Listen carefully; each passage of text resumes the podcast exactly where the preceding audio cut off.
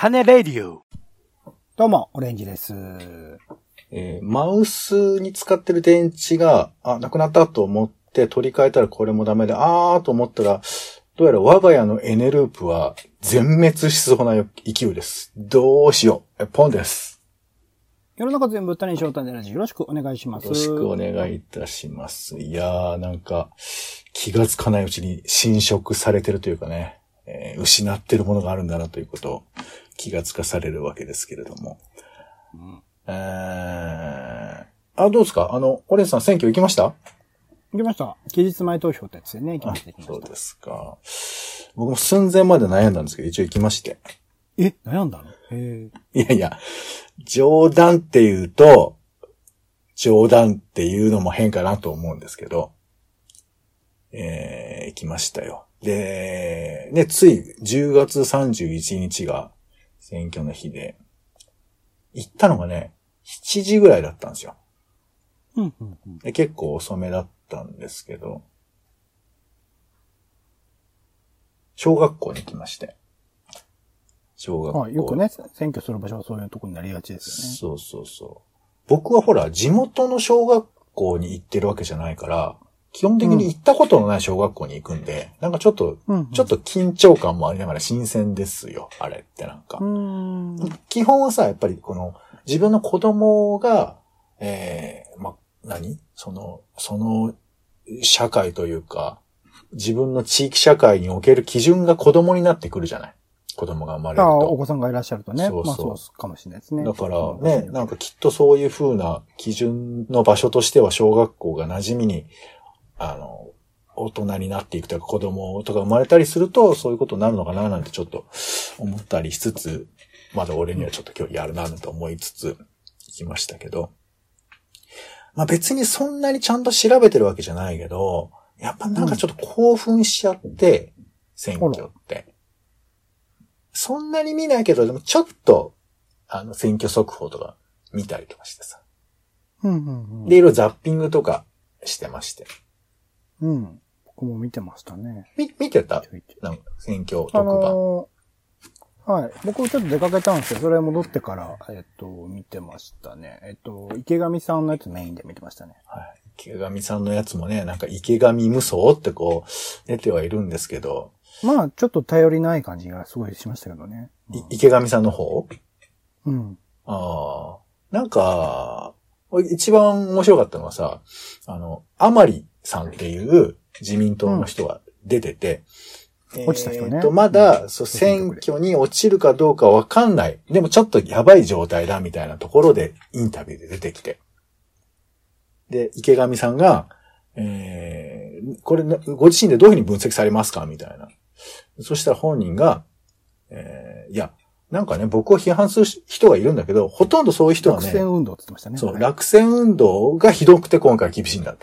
そしたら、池上さんが、えー落選運動は、まあ、法律的には別に、あの、取り締まられてないですよね、みたいなことをさらっと言って、いや、これはちょっと特別ですよ、みたいなことを言って。で、なんでかって言われたら、いや、自分の言いたいことを伝えてない、伝わってないからだと。で、私の言った記者会見も見てなくて批判してる人が多いんだ、みたいな話をした後で、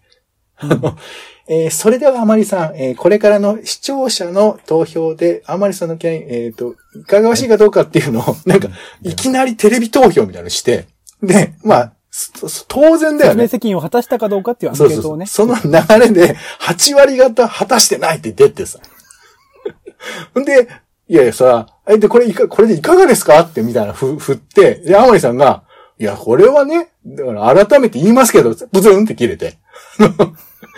えー、これね、時間が、えーこうやって決まっておりますので、えーリレー形式ですんでね、致し方ありませんっておっしゃってたんですけど、あの、あのシーンが一番面白かったですかね。ほら、あまりがね、あれだからってね。そう。まあ、これね、全部ルールだからそれはしょうがないんですけど、もうなんか、それをやるためだけにあの時間取ってたよね、なんか。ね。あれで終わりましたね。あれはちょっとね、面白かったですけど、あとね、あの、まあ大体結果が出てきて、えっ、と、まあ体制が見えてきて、で、まあ、えーあ、こんな感じなんだなって思ってて、なんか何か俺もなぜか寝つけなくて、ちょっと、だらだらと、もうなんか、テレビ見てたんですけど、なんかね、TBS の深夜に、もう2時とか3時とかかな。なんか、その、もう結果だけ報告するようなコーナーやってて。うん。で、そのコーナーで、なんかね、時事放談って昔 TBS でやってたおじさんがいて、うん。そのおじさんが解説としてなんかいるのよ。ああ、結果を流して、それについてなんか言ってるんですね。そう。で、アナウンサー二人とその時事放談のおじさんがいて、やってるんです。まあ、女性のアナウンサーと男性のアナウンサーとそのおじさん。だけど、このおじさんが、もうなんか、酔ってんのよ、多分。いや、酔ってな酔ってないんだけど、もう酔ってるようにしか見えないんですよ。まあ鼻鼻も熟熟で、あの、うん。え、なんだっけ？え？何言ってた今？うん。わかるけどさ、あ、ああれ俺一緒に飲みたけどさ、あれさ、うん。いや、大体だ横浜のドンっつったって、浜のドンって、ね横浜の浜側はさ、は海側なんだから、あの、ほ陸の方もあるでしょみたいな。その、え？爆笑問題の太田さんじゃないの？それ。違うの？いや、これがね、もうラフラフに次ぐラフで、あの、で、もうなんか、あの、女性アナウンサーも男性アナウンサーも、なんかこう、これを切り抜けるゲームをやってるんだみたいな、モードが変わってきて、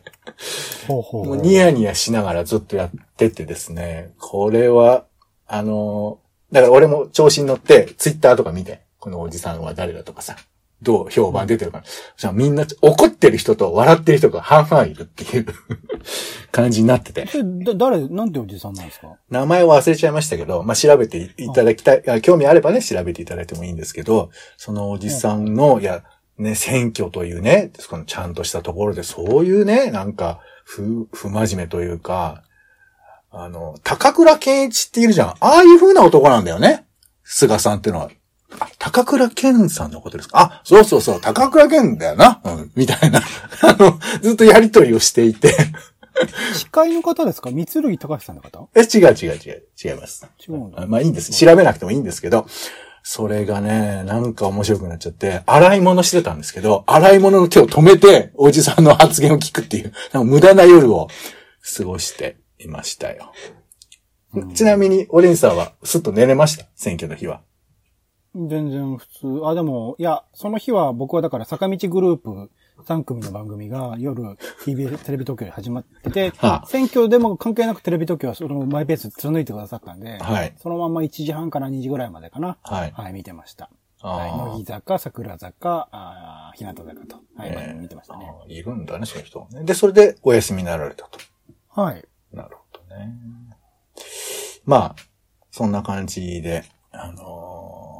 まあでも一応真面目に、真面目にわかんないけど、TBS ラジオの、えー、荻上チキさんがメインのなんか、選挙特番、ラジオ番組の選挙特番があって、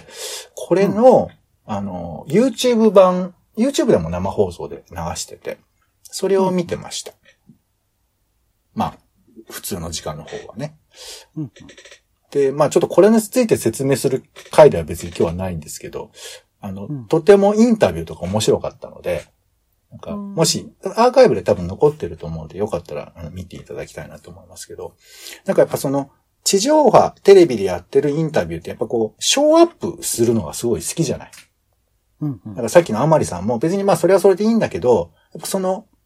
まあ言い方悪いけど、消費する選挙報道っていうかさ、なんか面白がりたいとか、笑っちゃうみたいなことで時間が過ぎていったり、なんか気持ちよくなりたいっていう感じがせ選挙の放送ってあるなと思うんですけど、その TBS ラジオのやつは、まあ無論その、いろいろ、それもへ変更報道だって言われるかもしれないけど、やっぱこう、マイノリティのことだとか、えー、ウィシュマさんの件だとかさ、えー、なんかそういう、こう、ちょっと弱い人のこととか、その赤木ファイルの件とか、そういうふうなこととかを、まあ、あと、えー、選択制の夫婦別姓の問題とかを、割とこう、直接聞くみたいなことをずっとコツコツやってたような回でして、結構面白く聞けたんですけど、はい。まあまあ、選挙が終わって、なんか、選挙感想とかあります？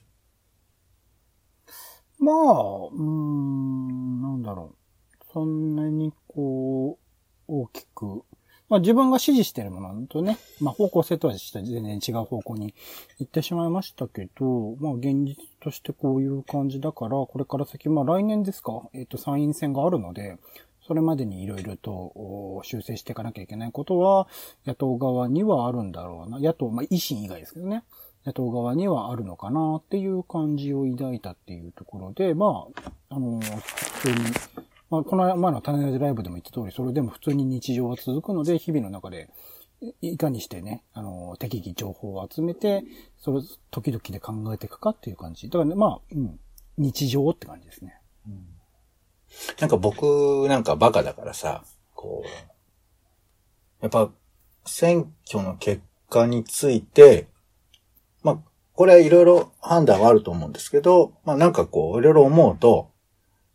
あの、あ、こうだったんだとか、なんかこう、勝手に解釈したくなっちゃうっていうか、こういうもんだみたいな、こういうことなんだみたいなさ、なんか分かったような気になっちゃったりするんですよ。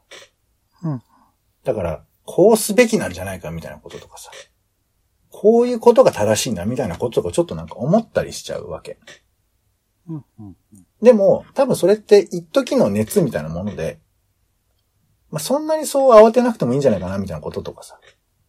多分自民党が勝ったのか負けたのかみたいな話とかあるじゃない。うんうん、で、勝ちか負けかってそんなに重要じゃ本当はないはずだと思うんだけど、一個一個の細かいイシューのが大事だと思うけど、なんか勝ったのか負けたのか、維新は勝ったのか負けたのかとかさ、なんで支持されたのかとかさ、すごくいろいろ分析とか出るけど、なんかそういうことにこう、気持ちがついついいっちゃうじゃない？なんだか。で、その、いっちゃうのは、なんだなって思いながらも、その熱にやっぱりうなされてる自分もいるっていうのがあって、それあんまりピンとこない？そういう感覚。いや、でもまあいろいろ考えるとか、うん、どうすればよかったかみたいなことは一通り見てはいまし、見て考えてはいましたけどね。うん、ちょっと僕はそれが、なんか本当に風邪をひいたじゃないけど、瞬間ちょっとなんか、体温が2度ほど上がったみたいな感じが少しあって。うんで、ここからが本題。長いんだけど、ほいでね、まあ私これに似たような感じを持っているのが、あの、やっぱりコロナでして、うん、えニュースありました、こんなのが。国内感染、新型コロナ7人死亡、221人感染確認。これ11月2日、18時のニュースで NHK が流してますけど、まあ、感染者数が一時の数千人からぐーっと減って今、日本全国だとまあ200数人ぐらいになっているというニュースが流れてまして、で、まあこれ本当人にはいると思うんですけど、まあかなりみんな安心してて、自分の周りでもそういう人が出るのかななんていう感覚ももうかなり強い感じであって、で、ワクチン打ってる人も多いですから、そうすると、なんか、まあ、終わったとは言えないけど、あの、科学的に。でも、終わった感はちょっと世の中的にあるじゃない。うん。うんうんうん。街中の人ので、まあ、みんなマスクをしてるけどね、普通に。そう。だから、マスクしてることも込みで、どう思ってるかっていうのは、まあ、正確にはわかんないけど、でも、人手とかを考えればそういう感じあるじゃない？まあ人は多くなってますね、街中で、これね、僕、まあ、だからオレンジさん、こう、平常心でいらっしゃるからすごいなと思うけど、やっぱりコロナのピークというか、まあ始まった瞬間、だから2020年の初頭とか4月なんかはやっぱすごくちょっとドキドキしたと思うんです。うんまあそうじゃないかもしれないけどね。俺は割とやっぱりそういうのあったよ。あの、平常心でいたいなと思いながらも、でも、今よりも感染者数なんかもぐーっと少ない状況の中でも、やっぱりこれから広がっていく、えー、世界中でこういう共通の問題が起こってしまったんだみたいな、何かしらのこう、まあ、ドラマチックと言うと失礼かもしれないけど、そういう中に自分も組み込まれているんだな、みたいな感覚があって、これって多分まあ選挙の沸騰にちょっと似てると思うんですよ。一応僕も投票したからね。なんかそんな感じがあって。で、今それが終わっていくかもしれないなっていう感じのところで、まあそうは言っても、ね、またあの再感染が広がる可能性もあるんで、終わるかどうかの話をここでしたいわけじゃなくて、終わりそうな感覚が今世の中にあるときに、何を僕ら思っているのかなっていうふうなことを、ちょっと質問形式で、オレンさんと喋りたいなと思って。うんはい。ということで、丁寧な雑談のコーナーです。うんはい。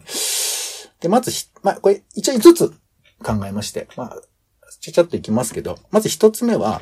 マスクっていつまでするのかってことを考えたことありますかっていう話なんですけど、うんうんこれもう、僕ら、も、もはや、マナーのようにしてマスクしてますけど、マスクしない方がやっぱり気楽だなという気持ちは僕はうっすらとはあるんですがうん、まあ、無論ね、もともとマスクされてた方もいらっしゃると思うんですけど、これいつか外したいなと俺は思うんだけど、でもいつ外せばいいかは全然わかんなくて、で俺確証を持ったコロナがなくなるっていうことも、まあ当面は言えないし、なんならウインフルエンザだってあるじゃないですか。その時期に言えば。マスク、いつまでするのかなって思ったことない？うーん、まあ、そう、思わないというとそうになるのか。でも、僕はもともとそのコロナ禍入る前から結構マスクする人間ではあったので、ん、そうか。なんかそこら辺、まあ、その、当時は不織布マスクではなかったですけどね。あの、ウレタンうんだっけ、のマスクが結構多かったような気はしてますあけど、、へえ。していた人間ではあったので、なんか、うん全然、こう、外に出るときにそんなにマスクをすることに対する抵抗もないですね。ほぼほぼ。うん。じゃあ、その、マスクがいつまでっていうことを、なんかうん考えるようなことはあんまりないですか、うん、全然このままでいいって感じです。このままずっと続いても問題ないって感じです。じゃあ逆にこう、取りたいっていう気持ちの人の思いっていうのはどう考えますか？つまり今でも、ういう、あの、うんいや、正直言うと今はまだマスク外してる人いたら違和感街中だと出るじゃん。うん、ちょっともう目につきますよね。ま、でも、あれって思わない？いや、まだこういう状況だしなとは思いますけど。あもう別にじゃあ選べばいいんだっていう感覚なんだ。うん。なんかそれにつなるほどいて、まあめちゃくちゃそこで咳してるとかでしてなかったら、それはさすがにうん電車の中とかだったら、なんだか言うかもしれないですけど、うん。普通に、まあある程度距離が取れているところでマスクしてないとかだったら別にいいかなって感じですなるほど。ね。そうか。だからまあ、マスクの重さってのもあるけど、もうそういうふうに共存するって感覚の人もいるっていうことなんだね。そういう意味ではね。まあ僕もそのつもりではいるけど、でも自分で外す勇気がないところがあるわけですよ。うんうんうん。まあその辺はやっぱり自分でやっぱロックかかってるのかなと思うので、でもこの無限円にするっていうのは、なんか僕は結構か考え込んじゃうんだよね。なんでこういうことを永遠にしていくのかっていう気はまあ、まあそれはメガネしてる人と同じなのかもしれませんけどね。もしかして。まあでも違うよな。マスクはしてないのが普通と僕は思ってますからね。で、もう一つ。二つ目。これは、またわかんないんだけど、まあ僕特有かもしれないけど、つまりこのコロナっていう特殊な状況が発生して、例えばお家にいた方がいいとかさ、だから、えーテレワークみたいなことが普通になったじゃないですか。一時は。うんまあ職業にも入れますけど。そうするとさ、この特殊な状況がまあ1年か2年ぐらいやって、これ元に戻るっていう話になっていくわけじゃん、多分。うんうんうんで、いや、昔からこれは同じで、ただ形がちょっと変わっただけのことですという人もいれば、いやいや、私は全く変わってないですと。介護のじ現場でずっとそれは外で働いてるから、まあ、ちょっとマスクとかそういう丁寧にするだけのことで、あの、環境は変わりませんよっていろいろ人いると思うけど、元に戻る感っていうことに、ちょっと怖さを思う人もいるのかなと思ったんですけど、お姉さんどう思います？僕、また同じような話になっちゃいますけど、うん。僕もコロナ禍前から基本在宅なんですよ。基本的に会社に行くとかってことをしないで住んでる仕事をやらせてもらっていて、うんまあ、週1とかね、あのー出社してた時とかはありましたけど、うん。そういうのもコロナ禍に入る前から、もうほぼほぼなくなるような形を自分で選んでしてたので、うん。なんか、そこら辺は、まあ、確かに、あの、戻ることへの怖さというか、出社しなければいけないっていう風になったとすると、すごい嫌だなとは思いますかね。あんまりこう、なんだろうな、あの、他の人といるような環境で、ストレスなく働けるようなタイプの人間ではないので、なるべく在宅にしたいなっていうところはありますけどね。まあそういうさ、あの、働く環境がもともと、まああんまり人と会いたくなかったみたいな人の話もあるかもしれないし、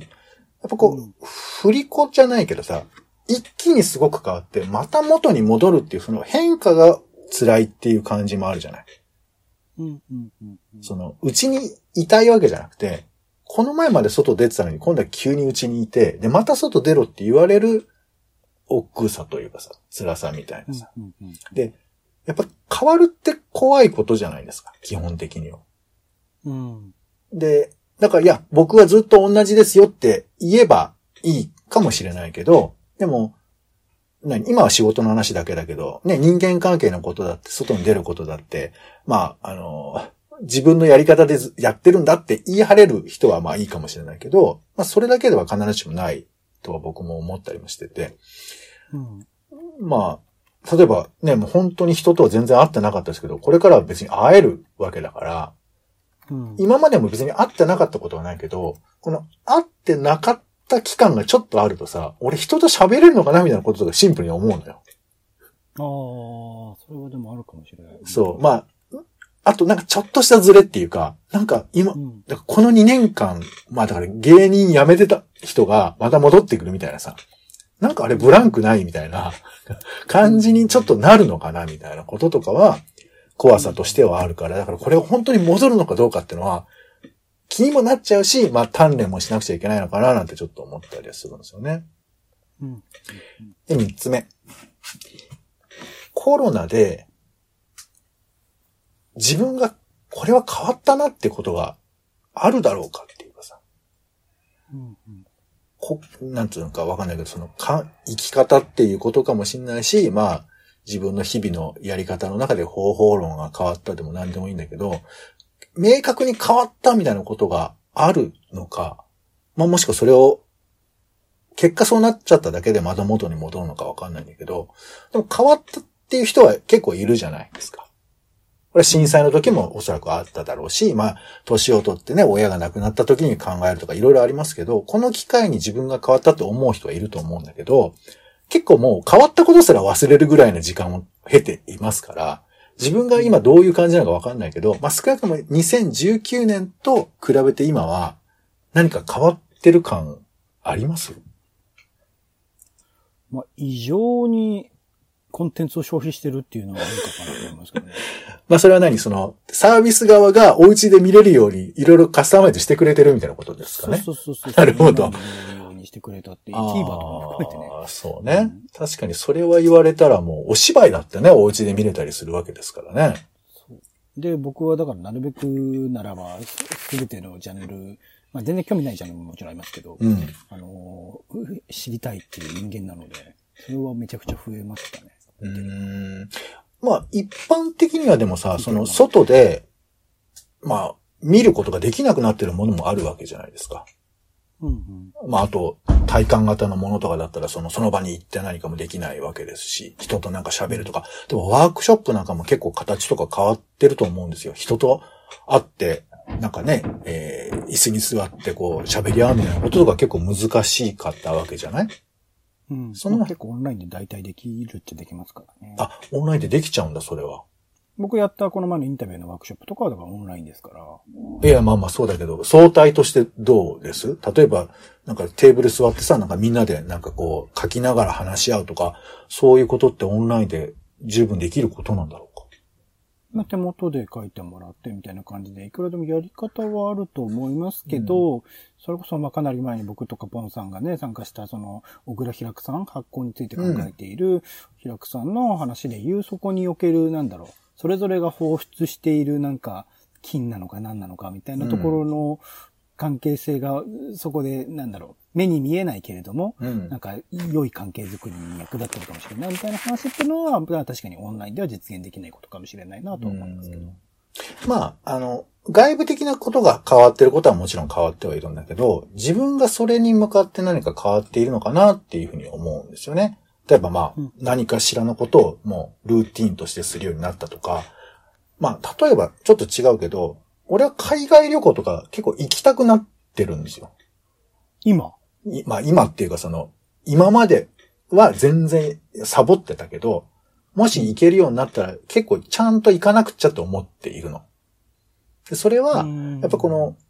まあ海外に限らずですけど、一期一会みたいなやつあるじゃないですか。機会を大事にするみたいな。だけど、放っておくと、こうやって2年間ぐらい全くいけない状況が簡単に起こっちゃうわけじゃん。うん。で、それは、まあコロナに限らずですけど、ね。逮捕されてもね、いけないですからね。逮捕？まあ、ちょ、いや別にそういう何、うん、なんか乗り越えたいってことではなくて、自分のの、うん、なんていうか、人生とか限られた人か時間の中で、こう選択を素早くしていって、なんかチャレンジとかは早くしていかないと、本当に周辺環境が邪魔した時に、はたと気がつくと思うんですよ。もちろん、いや、うちでできるんですよっていうふうなことをおっしゃる方もいるかもしれないけど、まあ、海外旅行は多分行けないじゃん。うんうん。だから俺、全然関係ない今、チェコとか行きたいもんね。おチェコとかデンマークとか北欧とか全然行ってないんで、なんか行きたいなとか思ったりもするんですけど、うん、これは多分割とちょっと今、今までに比べたら心持ちが変わったというか、そういう意識はあるなと思って。まあ、だから、まあちょっとお姉さんもないかもしれないけど、聞いてる人はもしかしたらそういうことを、なんかちょっと忘れてるかもしれない思い出していただいてもいいのかなと思うんですけど。まあでもそれこそ別の回で旅入って話しましたけど、うん、僕はだから、馬し麗し奈良を見て、奈良には行きたくなりましたよ。うん。まあそういうこともあるよね。うん。まあそれがコロナをきっかけにあるのかなっていう、まあ話ですけど、ね、っていう感じでもないかな、普通に。うん。そこはだからフラットな感じだよね。うん、で、まあちょっといっぱいになっちゃったな。まあ四つ目にね、えー、これ今コロナですけど、もっと厳しいことが起こる時に、どんな風にするのかなっていうのはちょっと一個気になってることなんですよ。うんうん、まあ、ちょっとこれ一旦割愛しますけど。ね、震災も。アメリカとかのね、医療体制とか見たらね、まあ、全然ありますから、ね。うん。いや、つまりね、この時に地震が起こることって全然あるわけじゃん。うん、うん、そういう時に、僕らって、喉元過ぎればみたいなこととか、あと、やっぱり、手前にちらつく大きなことに、やっぱり気がいっちゃうじゃない。うんうん、いや、良くないことだし、オレンジさんはそういうことからなるだけ距離を置こうとしてるのは聞いててわかるんですけど、でも結構難しいことだと思ってて、うんうん。こういうことに対してどんな風に思うのかなってのはちょっと、まあ皆さんちょっと思っていただいたらもいいかなと思いますが。で、最後に、あのー、このコロナってさ、割とこう、みんなが一度に同じようにどうしようと思ったことだと思うんですけど、うん、多分また、個別な悩みごとに変わっていくのかなと思うんですよ。うん、今まではみんながコロナでどうしようって言ってたけど、またやっぱそれぞれの業種だとか、それぞれの、えー、立場だとか役割だとか人種だとか、いろんな形、まあ男女もそうですけど、悩み事がバラバラになっていくと思うんですよね。うんうん、で、こういうふうなバラバラになっちゃった時に、それをちゃんと拾い上げることをしないと、コロナだったらなんかお題目としてみんなが大変だって言えたけど、これからは大変な形がまた同じようにバラバラになっていくと思うんですね。で、これをちゃんと拾えないと、なんていうか、要するに目に見えないものっていうのは、ないことになっちゃうと思っていて、うん、コロナは報道があるとある、なんかみんな気になるけど、これが多分数が減っていけば、なんとなくみんなの視線から消えていくから、で、これって何でもそうだと思うんです。目に見えない、可視化されないものは世の中ないことになっちゃうから、問題がないことになっちゃうと。たまたまコロナはこの2年間ずっと僕らの目に入ってたけど、これがなくなった後で、いろんな、なんていうかな、えー、共有化されない苦しみ事とか悩み事とかいっぱいの中にあるんだけど、こいつとどう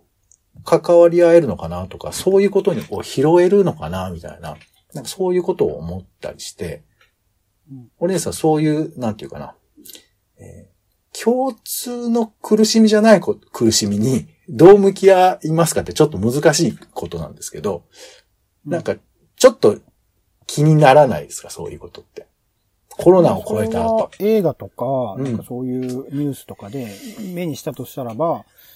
想像するけど、まあ、自分自身の行動の範囲外で何かしらあるとしても、それを別に想像はしないかな。でもコロナはいろんなものをひっくり返してくれたわけじゃない。可視化してくれたわけじゃない。あ、例えば、えー、医療従事者っていう言葉を知ったのはやっぱりコロナのおかげだと思うんです。まあ別にそんなのいるのは当たり前だし、は、理屈で考えればわかることだけど、コロナが掘り起こしてくれたわけじゃない。いろんなものを。で、その掘り起こしてくれたものが、もし落ち着いたとしたら、掘り起こすエネルギーみたいなものが、まあ、なくなるっちゃなくなるわけじゃない？で、いや、もちろんコロナなんかない方がいい。ね、そういうことを考えるのめんどくさいっていう考え方もあるけど、こう、いろんな社会の課題を拾い上げる仕組みを立ててくれたという意味では、多分オリンピックの課題だって、まあちょっと変化球だけど、コロナのおかげで可視化された面もあるわけじゃないですか。だから、僕はこの可視化される装置としてのコロナは、まあ、良くも悪くもあって、じゃあ、こいつの代替案は別にないけど、いやコロナ起こってほしくないから。だけど、でもその視点自体は失っちゃいけないような気がしてるんです。うん、でも、みんなの苦しみにはもうもはやならなくなってくるから、コロナみたいなね。うん、そういう時に拾い上げるにはどうしたらいいのかなと思う思うわけですよ。うん。んあ、あ、まあまあ、うん。まあ、自分以外のことは、それはそれでいいんだっていう言い方もあるのかもしれないんですけど、うん、まあ、なんか、コロナの功罪の面で言うと、そういう効果もあったなと思うと、だからこれってだから、あの、目に入らなくなる話だから、別に問題ではないんですよ。だからこそなんか、ちょっと言いたくなるというか、話をしたくなったことなんですけどね。まあまあ、あのー、かっこ仮でコロナ後になりつつある今、転換点だと思ってて、で、またもしかしたらまた拡大するかもしれないから、こうやってだんだん僕らは慣れていくんじゃないかなというふうに思ったりはするんですけど、このなんていうか、コロナが始まる前と、えー、終わった後と、また始まったとか、その際の時に何が違いなのかってことを覚えておかないと、自分は通常運転だって言う人もいるかもしれないけど、僕はやっぱ確実に変化もあったし、それをどういうふうに自分で処理したかっていうのもあると思うんですね。うんうん、でもそれを忘れちゃうこともあると思うんです。うんうんうん、だから、俺がどうしたかっていうのもあるし、あの人も何かしたはずだっていうふうなことをちょっと想像の羽を少しだけつけておくと、うん、多分これからいろんな人と僕は出会う機会が増えると思うんですよ。おそらくだけど。うん、あの、うち、にいるとは言っても、やっぱ出かけることもあれば人と会うこともあって、その時にそういう想像の羽を大事にしておかないと、えー、全く、えー、2019年に戻るわけでもないし、でも2020年にいっぱいの会話をみんなとできたわけじゃないから、やっぱギャップあると思うんですよね。うんうん、そのギャップを、まあ、埋めなくてもいいけど、でもなんかこう、気持ち悪さというか、だから2019年に多分しがちだと思うから、めんどくさいから、ギャップ埋めるのが。でも2019年じゃ僕は良くないと思ってて、その違いは何かわからんけど、そのなんか何かゴニョっとしたものがあるよっていうことを覚えておきたいなと僕は思ってはいるんですよ。日記つけるとかですかね。まあ、俺の個人的な処方箋のことで言えばまあそういうのもあるかもしれないけどね。でもこれ、みんなね、全員が、ああまあそうね、日記をみんなが、そうね、でも日記もね、なんか振り返ることとか、あと、ね、人と喋るときに日記小脇に抱えてるわけにもいかないですから、なかなかそれも難しいかもしれないですけど。話してる中で、ああ、そういえばさ、つって、この時私この日記書いて、ああ、そういえば僕この時この日記書いてね。まあまあ、うん、そういうワークショップは面白いと思うけど、あの、いつも持ってるわけじゃないじゃないの？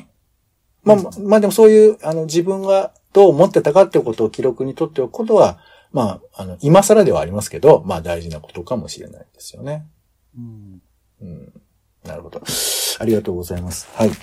ということで、えー、ちょっと冒頭、選挙の話もしましたが、えー、一旦コロナ後の話をしてみよう。11月3日版ということで、えー、まあ、結果としては日記みたいになってるのか、よくわかりませんけれども、えー、そんな話をちょっとしたくて、え、ここに、え音声の記録を取っております。はい。皆さんも、まあ、なんというか、なんとなく終わっていく前に、ちょっとね、皆さんとどなたかと喋るとか、えー、記録取っておかれてもいいのかな、なんていうふうに思います。はい、えー、ということで、種ラジの丁寧な雑談でございました。お相手は、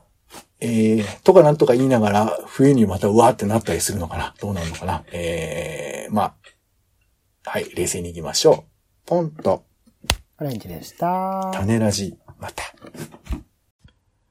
種ラジは、ポッドキャストや Spotify などでほぼ毎日配信しています。音声でこぼれた内容はブログで補足を、更新情報は Twitter でお知らせしています。気が向いたらお好きなサービスでの登録、フォローをお願いします。また、番組の感想やあなたの気になっている種の話もお待ちしています。公式サイト、種ラジ .com のお便りフォームから送ってください。ツイッターなどで、種ラジ、ハッシュタグ種ラジでご投稿いただくのも大歓迎です。